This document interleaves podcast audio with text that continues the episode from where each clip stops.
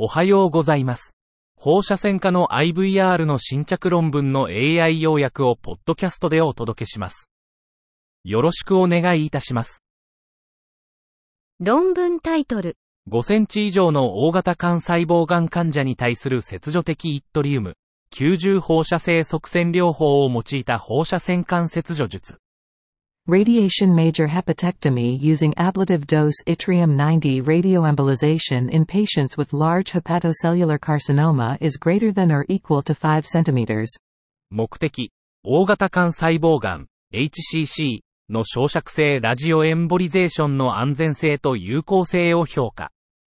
方法、2017年から2021年までの25人の患者を対象に、平均吸収線量150グレーでラジオエンボリゼーションを実施。結果、最大主要径は11.4プラスマイナス3.9センチメートル。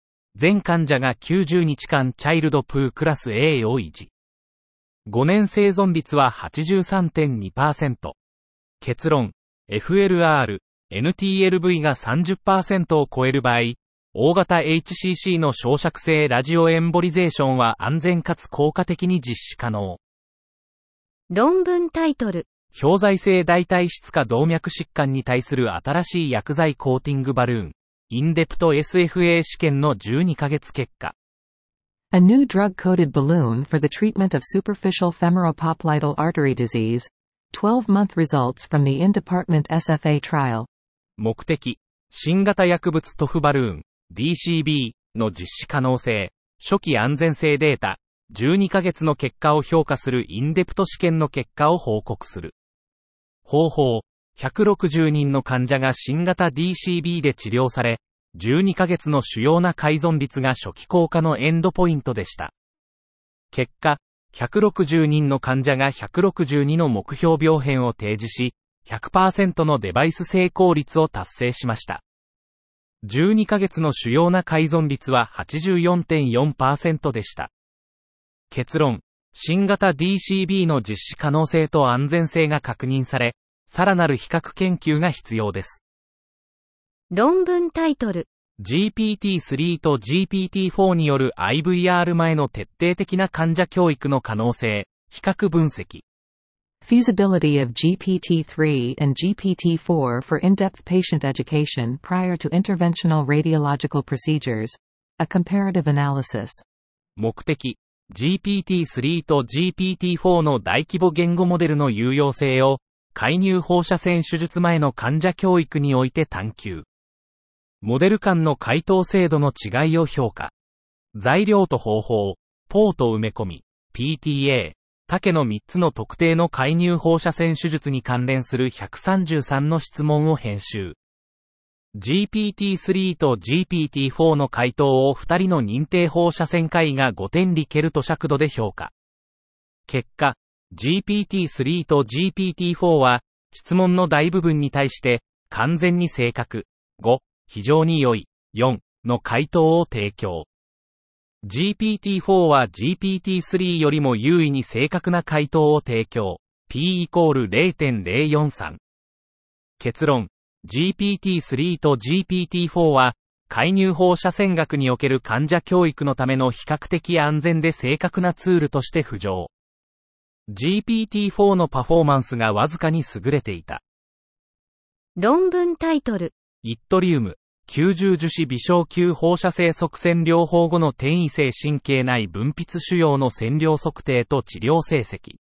Partition dosimetry and outcomes of metastatic neuroendocrine tumors following yttrium-90 resin microsphere radioembolization. 目的、イトリアムから90、Y90、ラジオエンボリゼーションによる神経内分泌腫瘍、ネットの平均腫瘍吸収線量、ADT と客観的反応を特性化する。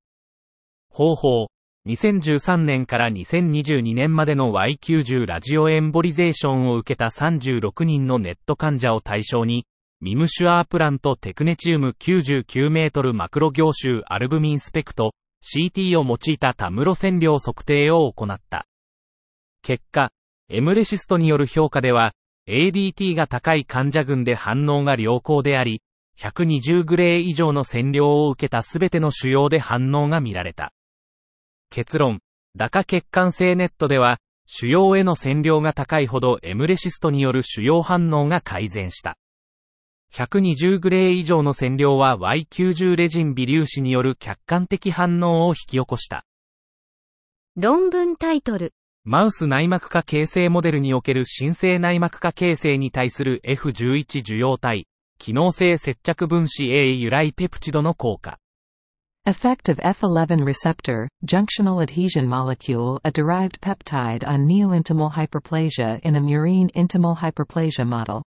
目的、F11R 特異的拮抗ペプチド 4D を用いて、F11 受容体、JAMA、F11R の阻害が、生体内での平滑筋細胞、SMC の増殖と移動、すなわち新生内膜飛行、NIH を阻害するかを、マウスの局所的な頸動脈狭窄モデル、フカスムを用いて確認する。材料と方法。14匹の C57BL6 マウスに左頸動脈、LCA の部分的な結紮を行い、7匹にはペプチド 4D、残りの7匹には生理食塩水を毎日注射し、21日間観察した後に安楽死させた。結果、ペプチド 4D を投与したマウスと比較して、対象マウスの平均内膜面積、平方ミリメートルは優位に大きかった。